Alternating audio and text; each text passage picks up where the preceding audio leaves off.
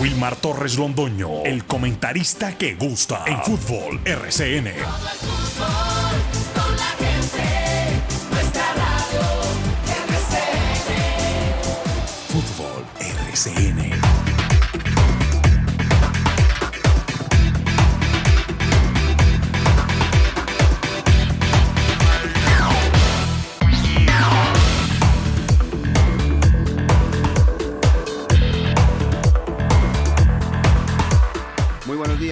Amigos oyentes. Aquí estamos los integrantes del grupo deportivo Los Dueños del Balón, presentando deporte local, nacional e internacional hoy miércoles 18 de octubre del año 2023 a través de este canal 1450 de la AM y de Antena 2 La Cariñosa y con nuestras redes sociales que siempre las anuncia muy oportu- oportunamente don Lucas Salomón Osorio y además contamos obviamente con la eh, asesoría también de redes sociales de Bernardo, don Berna, que está siempre presente para toda nuestra información deportiva y darla, servirla a través de redes sociales.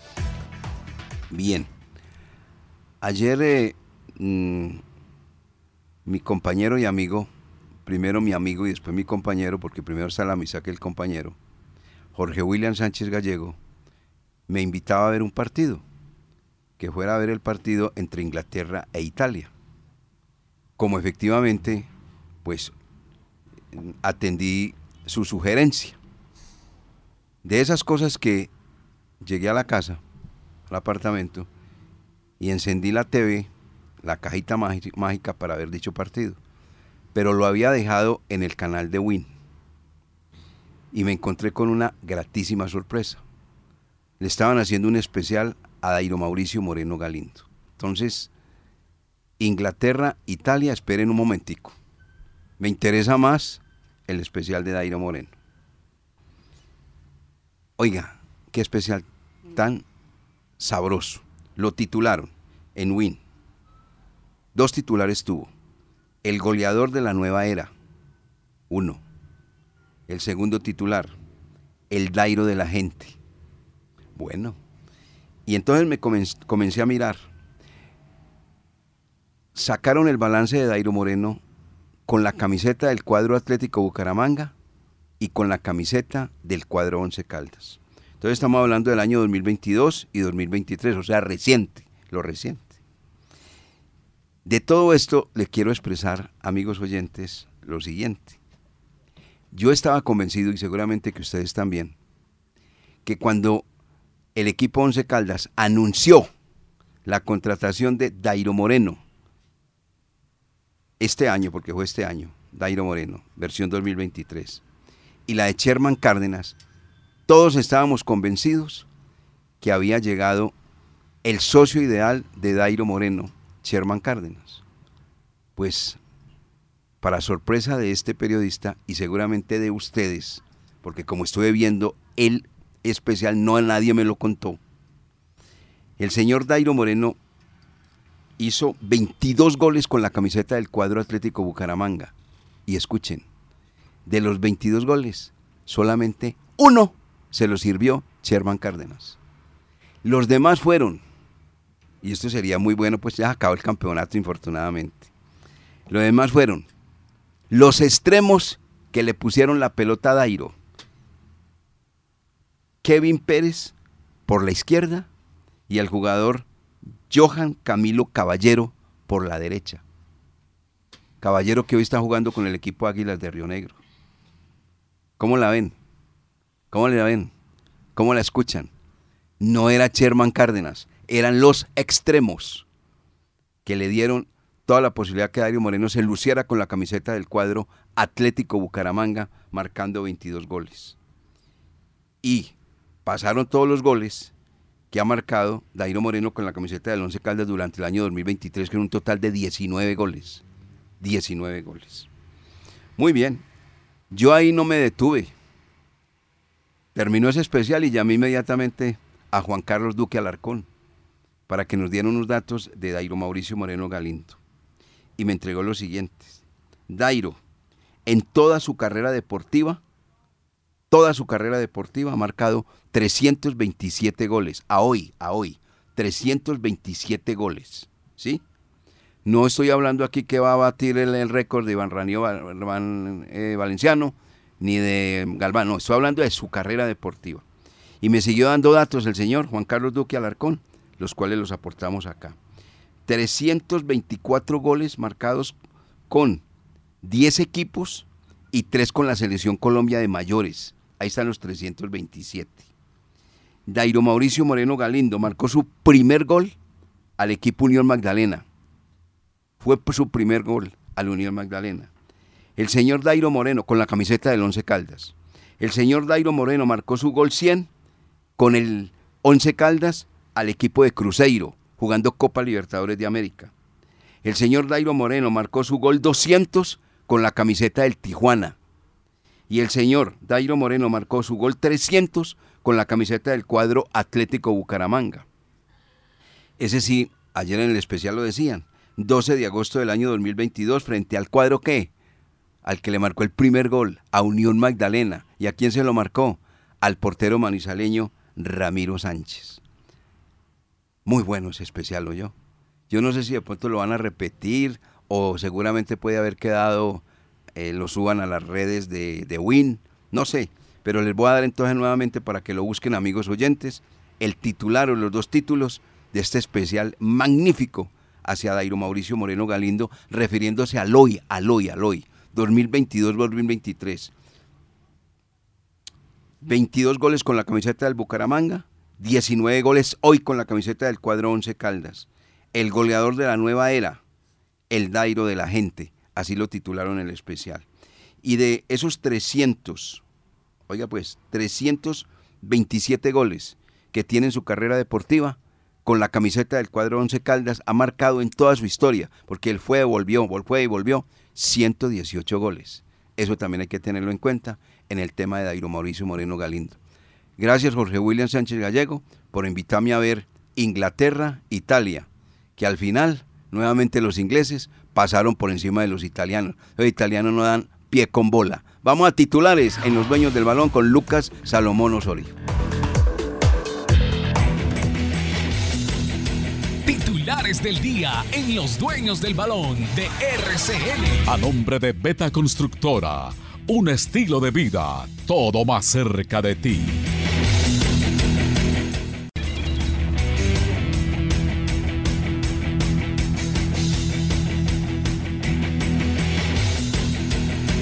Hola director, ¿qué tal? Un saludo cordial para usted, Jorge William, Laura y todas las personas que a esta hora están en sintonía de los dueños del balón.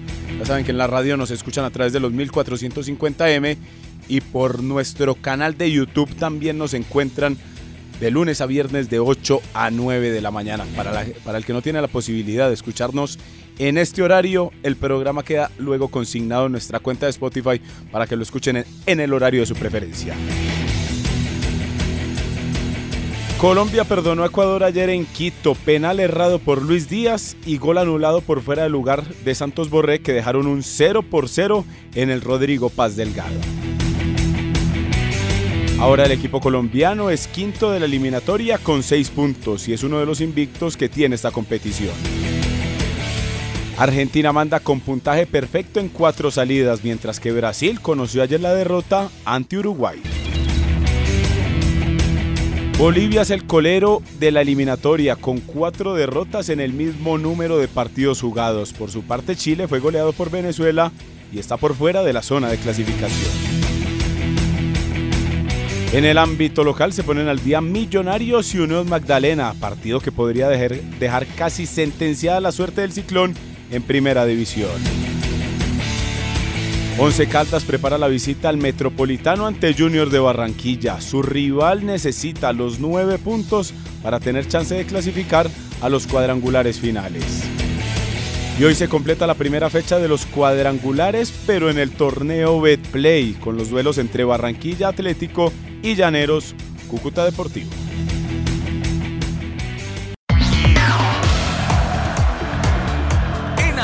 Antena 2, La Cariñosa Jorge William Sánchez.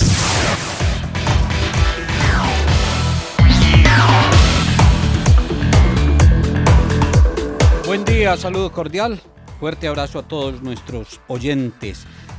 Dejó el sinsabor para los brasileños, aparte de la derrota, la lesión de Neymar.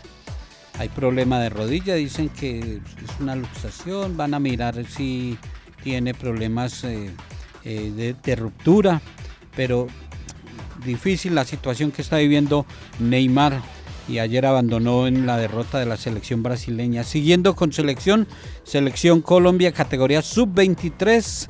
Inicia viaje a territorio chileno, realizó su segundo partido amistoso ante Costa Rica, perdió 3-2. Eh, en, el primero habían empatado 2-2 y esta vez 3-2.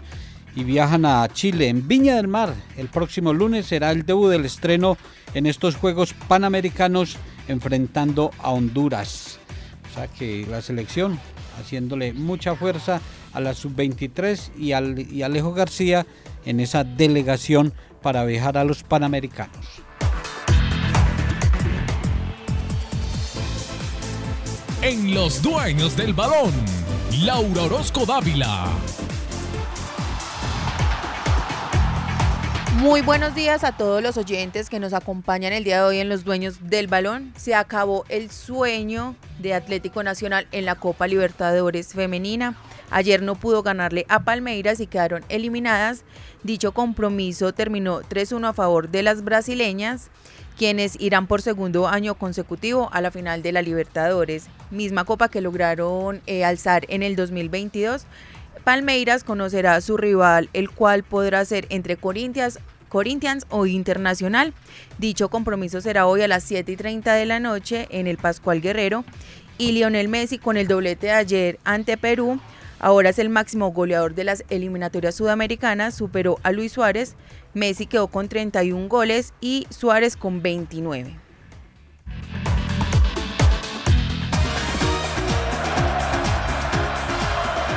De Manizales, Antena 2, La Cariñosa, los dueños del balón.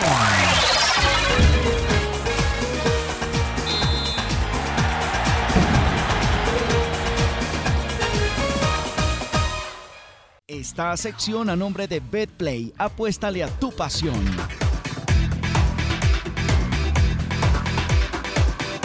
Ocho de la mañana con 17 minutos antes de hablar de lo que ha sido la cuarta fecha de la eliminatoria rumbo a Estados Unidos, Canadá y México, un amigo me escribe y me dice con toda razón, hombre, yo estuve por allá la otra vez en una tertulia, vísperas a cómo estaban conformando el cuadro 11 Caldas para el año 2023. Y un amigo le insistió al cuerpo técnico actual del equipo Albo, traigan a Johan Caballero. Ese es jugador vital para el señor Dairo Moreno, por encima de Miranda. Ese es asistidor. Esa cantidad de goles que tiene se deben a los buenos centros, a la manera como se entiende perfectamente con ese extremo.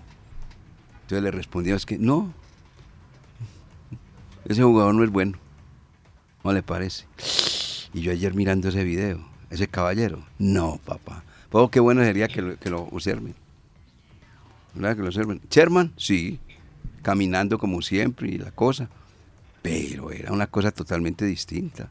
Esos extremos hicieron que Dairo Moreno, con la movilidad que tiene tan espectacular, apareciera por derecha, por izquierda. Es más, con la camiseta del cuadro Atlético Bucaramanga, no solamente hizo gol con la cabeza, con la pierna derecha, con la pierna izquierda, y no hasta con las nalgas. Hubo una donde le pegó en la nalga y la pelota entró y se, se, metió.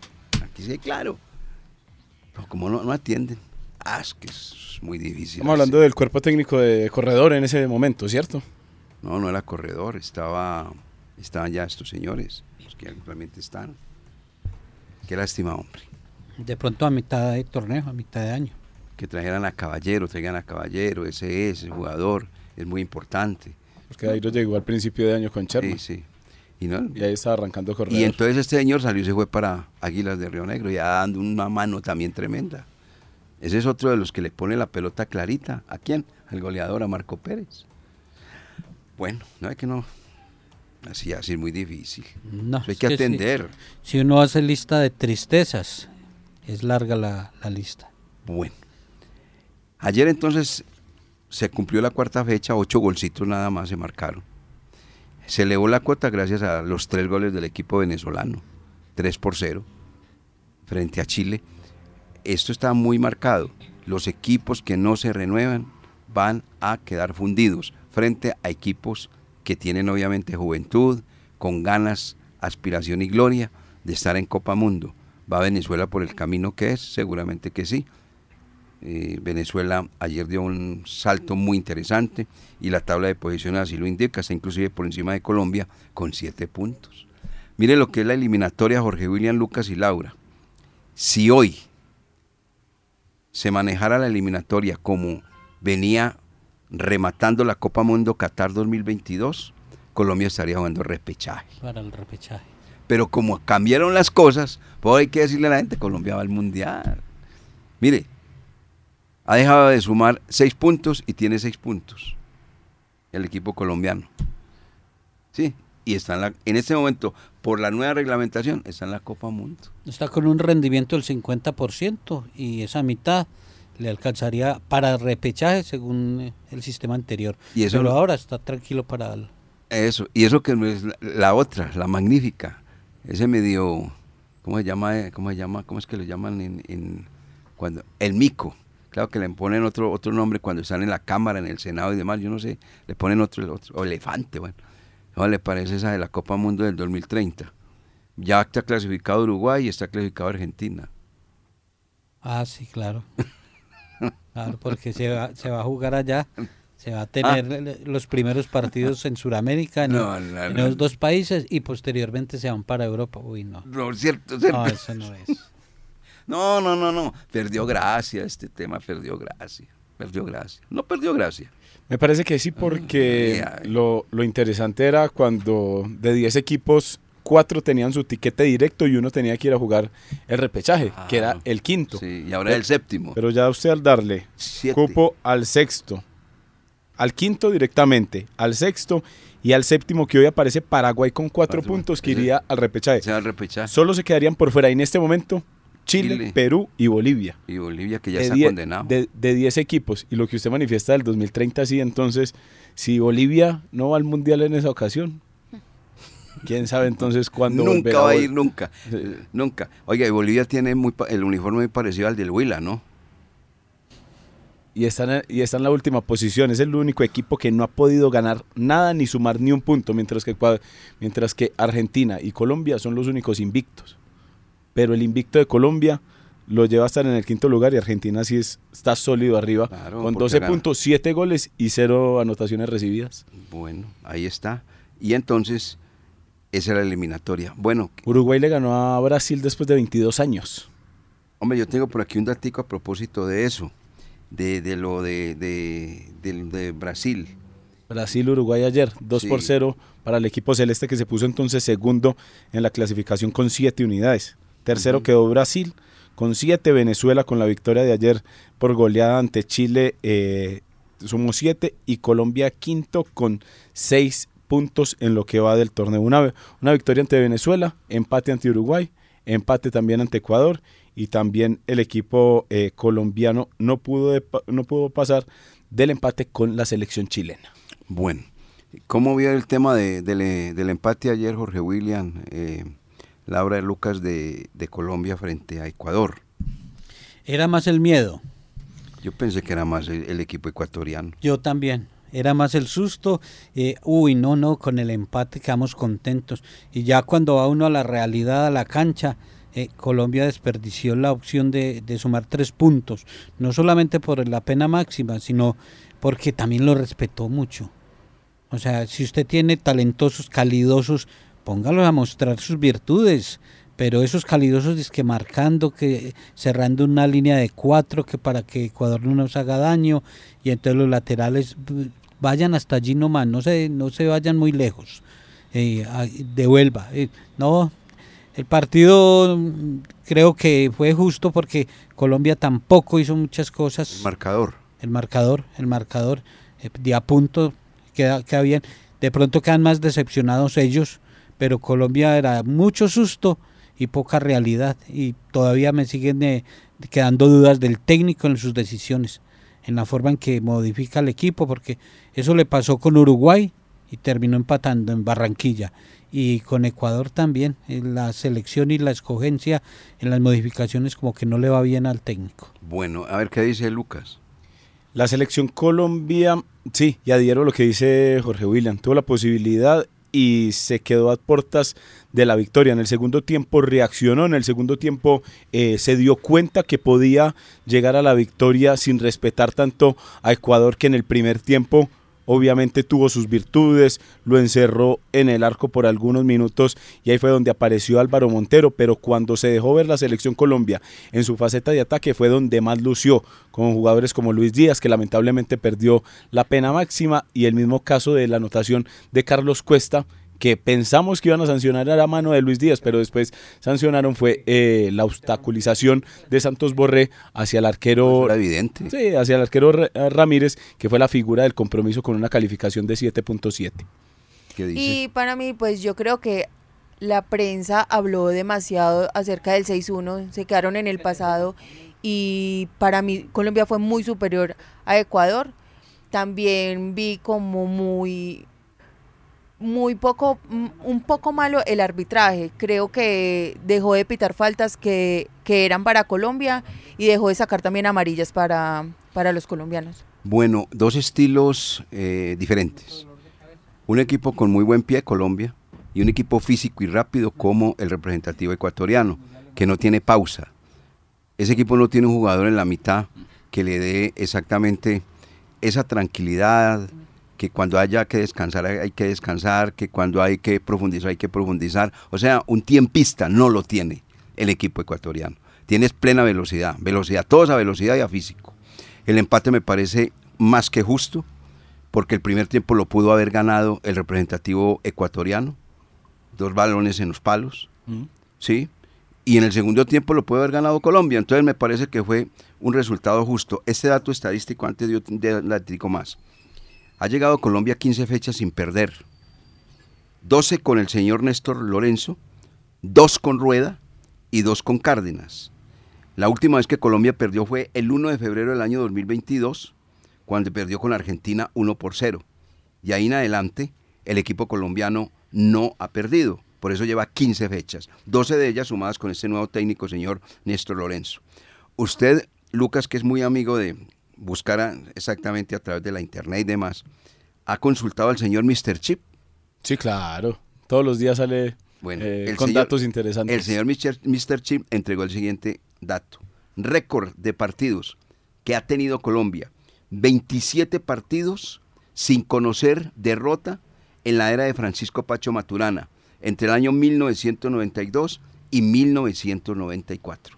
O sea que este que lleva hoy de 15 fechas no es el más supremo que ha tenido Colombia. No, es de la época de Francisco Pacho Maturana, dice el señor Mr. Chip, 27 partidos entre 1992 y 1994. Y el señor Mr. Chip también dice lo siguiente, llevaba Brasil 37 partidos, 8 años sin ser derrotado.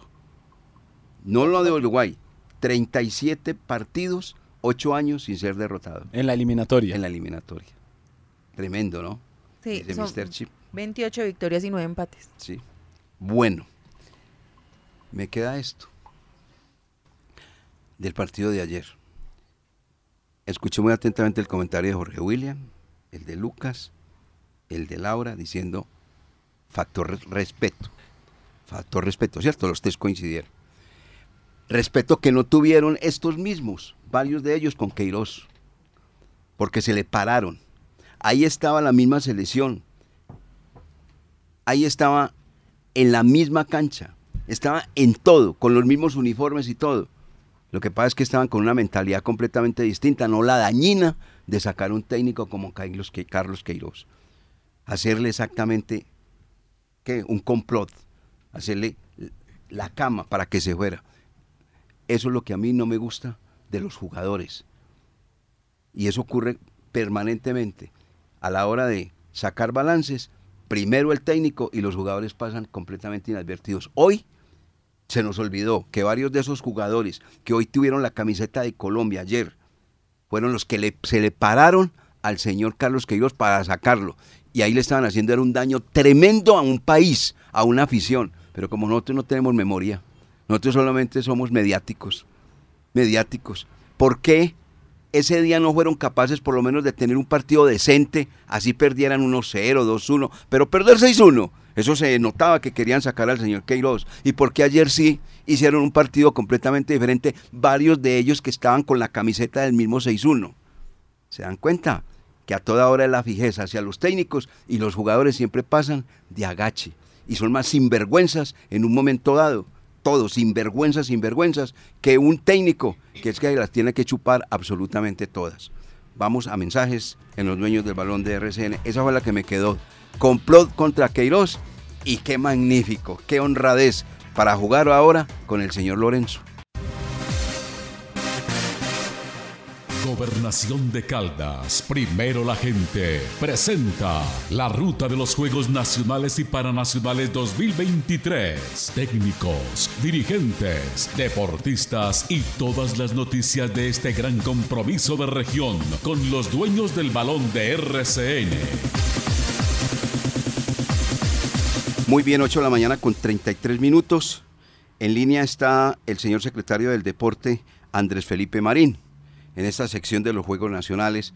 ¿Cuántos días faltan exactamente, eh, Laura, para iniciar los Juegos Nacionales en el eje cafetero? 24 días. Estamos a 24 días. Señor secretario Andrés Felipe Marín, muy buenos días, bienvenido a nuestro programa Los Niños del Balón de RCN, a esta sección eh, rumbo, ruta de los Juegos Nacionales. Muy buenos días para todos, ¿cómo están? Un saludo a todos los oyentes eh, que nos escuchan hasta ahora y, bueno, aquí estamos atentos a, las indicaciones de ustedes. Perfecto. Ayer hubo una reunión específica aquí en la capital caldense respecto a Juegos Nacionales, porque prácticamente es como para ir haciendo el ajuste respectivo de la llamada logística. ¿Nos cuenta los pormenores es tan amable señor secretario Andrés Felipe Marín?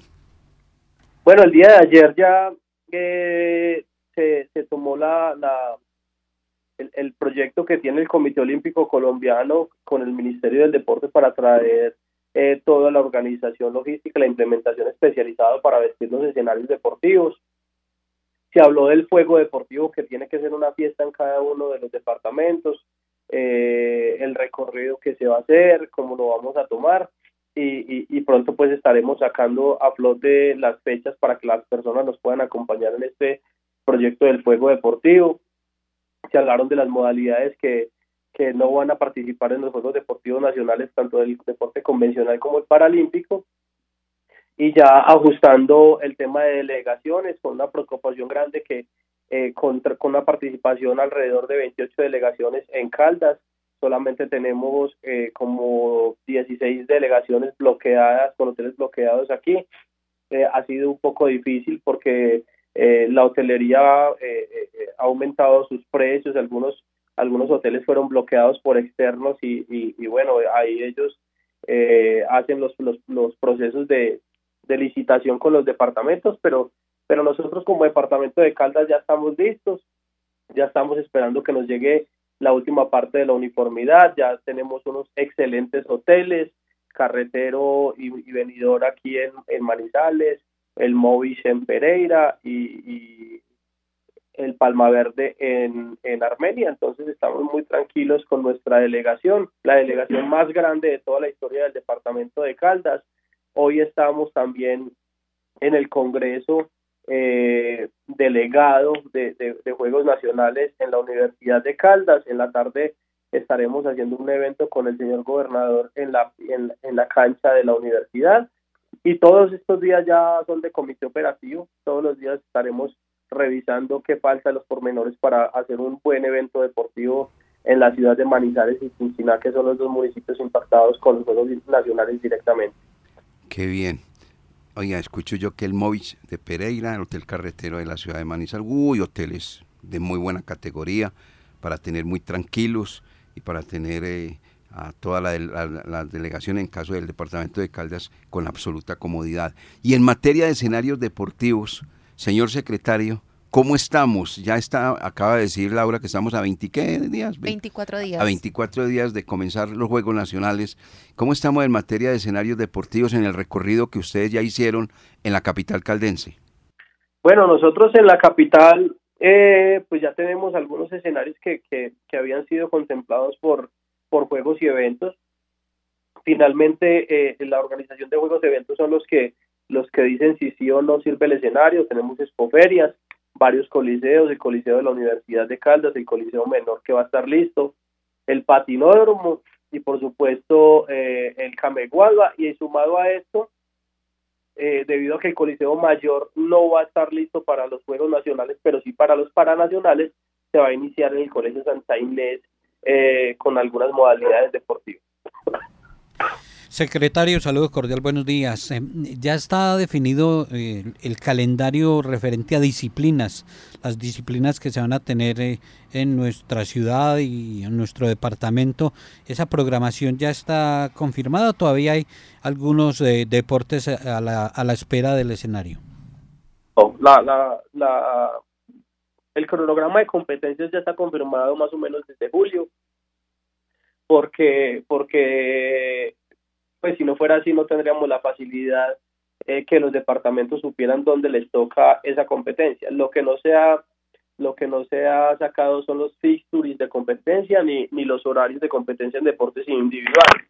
Pero como tal, las sedes ya están desde el mes de julio para que los, los departamentos pudieran hacer la, eh, las reservas hoteleras de cada una de sus delegaciones. Secretario, un saludo cordial. Finalmente, ¿qué disciplinas no se van a poder disputar en, en, la ciudad de Manizales debido a retrasos en obras? ¿Para dónde se los van a llevar o, o cómo queda la situación allí? No, el, lo único que cambia son las actividades subacuáticas que va para Pereira y nosotros subimos el polo acuático. Eh, es un deporte de conjunto, eh, tiene más población a impactar, son ocho equipos masculinos, ocho equipos femeninos, y este cambio se hace porque no tenemos la piscina de calentamiento, pero la piscina de 50 sí cumple con las condiciones técnicas para el polo acuático, entonces para que Pereira pudiese hacer eh, las actividades subacuáticas, nosotros eh, subimos el polo acuático a Manizales. Buenos días. Eh, son 15 deportes paranacionales. Los escenarios para esta eh, para esta delega para estas delegaciones están estarían entonces en óptimas condiciones. Sí, sí, tienen todas las condiciones de uso y accesibilidad para personas con movilidad reducida, tienen las condiciones técnicas que exige el Comité Paralímpico para la competitividad y nosotros esperamos eh, prestar un apoyo logístico de muy alta calidad para este proyecto. Secretario Andrés Felipe Marín, eh, ¿quién va a ser el abanderado o la abanderada de la delegación caldense? ¿Ya lo definieron? Eh, sí, señor, ya está definido. Eh, la idea es, pues, por ahora no, no, no tocar esos temas tan rápidos temas de medallería que, queremos invitarlos a todos los periodistas como a, que tengamos una visión de lo que va a ser Caldas, pero si nos dan una esperita, con mucho gusto tocaremos todos esos temas de medallería, de dónde van a estar los atletas prioritarios, dónde van a estar las posibilidades de alquimia, dónde van a estar los, los oros eh, que, nombramos como oro eh, conseguido y bueno, eh, la idea es poder tener una reunión con ustedes, un desayunito con ustedes para para mostrarles el proyecto de Caldas hacia Juegos Nacionales 2023. Esa banderada que siga entrenándose en la piscina, ¿cierto, Secre? bueno, ya la, ya la tienes más clara que yo. Eh, eh, entonces, sí, es ella, es Estefanía Gómez, la banderada del departamento de Caldas, al lado de, de, Isabela, otra nadadora, y, y en el deporte paralímpico estará Esteban Patiño, eh, esperamos que, que, ellos nos representen muy bien en estos Juegos Deportivos Nacionales. Entonces, ninguna esperita, muy bien, Jorge William, así tiene que ser, claro. Claro, buscando exactamente la noticia como se, se presenta acá en... No, pero excelente, excelente conjetura, Jorge William, te felicito porque eso quiere decir que estás muy pendiente de los resultados y los procesos que tiene cada uno de nuestros atletas. Usted sabe que es así, que estamos ahí pendientes de de todos los deportes y la preparación para, para, estos juegos. Aparte de eso, aquí tenemos una sección diaria ya en nuestro programa Los Medios de Balón de RCN, la ruta de los Juegos Nacionales, señor secretario, ¿yo? Excelente, excelente. Cuando necesiten que los acompañe, aquí estoy presente. Eh, un poco ansioso porque arranquemos ya a hacer historia con este hermoso departamento y, y bueno, esperemos que los resultados se nos den. ¿Cuándo quiere venir? ¿Usted ya con estos estudios de RCN o no? Sí, señor, ya estaba ya en varias ocasiones. Ah, bueno, entonces lo invitamos. Vea, ocho días antes de arrancar los juegos, ¿le parece que venga por acá, nos invita? Usted nos está invitando a un desayuno, no sabemos cuándo, pero también nosotros le invitamos a desayunar y le decimos cuándo. No hay no que diga. Perfecto, perfecto. Listo, no hay problema. ¿Cuántos deportistas va a tener la delegación caldense en estos Juegos Nacionales en el eje cafetero? Bueno, eh, hasta la fecha de hoy tenemos inscritos en lista, en lista nominal alrededor de 600 atletas. Estamos hablando con el gobernador porque la idea es sumar más atletas de talento y reserva que puedan ir a los Juegos Deportivos Nacionales a representar por primera vez al departamento de Caldas, que son caldenses que se están formando en las filas de las ligas deportivas y poder hacer un cierre eh, con la mayor cantidad de atletas posible. En lista, eh, como te digo, en lista nominal tenemos cierto, eh, cierta cantidad de atletas, pero también dependemos del recurso que tenemos para dar las garantías óptimas de que vayan los mejores y por ahora va alrededor de 435 atletas inscritos y ya fijos para los Juegos Deportivos Nacionales y Paranacionales. ¿Y se le, se le ha respondido a ese grupo de deportistas en la preparación? ¿Y cuál es eh, la proyección en medallería, se cree? Bueno, eh, por proyección no, no, no, no, te puedo hablar todavía. La, la idea es, eh, es, ser muy mesurados en el tema de, de, proyecciones. Sabemos que vamos a hacer historia, que la vamos a romper, eh, la, la, preparación de nuestros atletas ha estado mejor que nunca. Todos los atletas están eh, con salidas y concentraciones internacionales. Y esa es la primera vez también en la historia del departamento de Caldas que desde el año 2022 todas las federaciones de Colombia que tienen deportes prioritarios en el departamento, por lo menos un caldense ha tocado selecciones Colombia. Es decir, que en todos los eventos multideporte eh, en, las modalidades prioritarias para el departamento hemos tenido caldenses en las, en las filas de la selección Colombia, como es ahora los Juegos Panamericanos, que tenemos alrededor de 15 deportistas haciendo parte de la delegación de Colombia en los Juegos Panamericanos en Santiago de Chile. Y finalmente, señor secretario Andrés Felipe Marín, la delegación del Valle, lee uno en la indumentaria, Valle Oro Puro, va a tener un eslogan especial la delegación de Caldas en su indumentaria va a tener alguna frase especial? No, no, la frase de nosotros eh, es eh, Caldas cuna de talentos, incluso si pasa por la Secretaría, lo ves así porque entendemos que, que nuestro proceso de apalancamiento, eh, al, haber traído atletas de otras regiones, nosotros tenemos el 14% de atletas de otros departamentos representando a Caldas, tenemos el 22% de atletas municipales de municipios que jamás habían representado al departamento de Caldas en los Juegos Deportivos Nacionales y son atletas en formación, pero el proceso de apalancamiento se da única y exclusivamente en estos cuatro años para conseguir esos talentos e irlos formando. A medida que pasa el tiempo iremos cambiando nuestro eslogan, pero, pero por ahora es hacer una cuna de talentos que los atletas que llegaron nos ayuden a formar estos jóvenes caldenses, el, eh, como el tema de, de, de Chani con, con eh, Sofía este, eh, con Cárdenas, eh,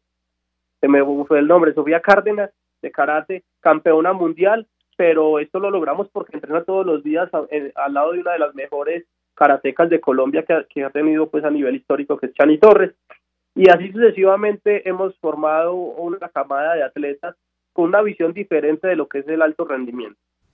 Nosotros lo que queremos es cumplir el sueño de que Caldas esté de nuevo entre los primeros 10 departamentos, eh, que rompa el histórico de medallas de los Juegos Deportivos Nacionales y en eso estamos enfocados. Sabemos la potencia que tiene el Valle del Cauca, un, un, presupuesto que supera los 200 mil millones de pesos, eh, la cantidad de departamentos y de profesionales que, que tiene para, para, para ser los campeones de los Juegos y bueno, ellos tienen su contienda directa con, con Antioquia y Bogotá y nosotros pues realmente eh, los competidores con los que con los que vamos a, a, disputar lugares serán Risaralda, Tolima, Boyacá y Cundinamarca. Boyacá últimamente muy fuerte en Juegos Nacionales. ¿El presupuesto de Caldas cuál es, señor secretario? El presupuesto de Caldas para el proyecto de Juegos Nacionales, es decir, no fuera de infraestructura, es de 16 mil millones de pesos. 16 mil millones por muy por debajo de lo que se acaba de decir del Valle del Cauca, ¿no?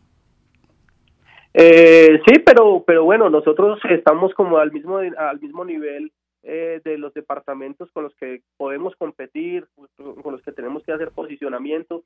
En algún momento yo decía que éramos el mejor departamento de los departamentos normales porque ningún departamento va a entrar a competir, ni siquiera Bolívar va a entrar a competir eh, con Antioquia, Valle y, Bogotá. Nosotros entendemos eso y quedar de cuarto, quinto es quedar de primero, segundo entre los mejores departamentos normales y cotidianos de Colombia.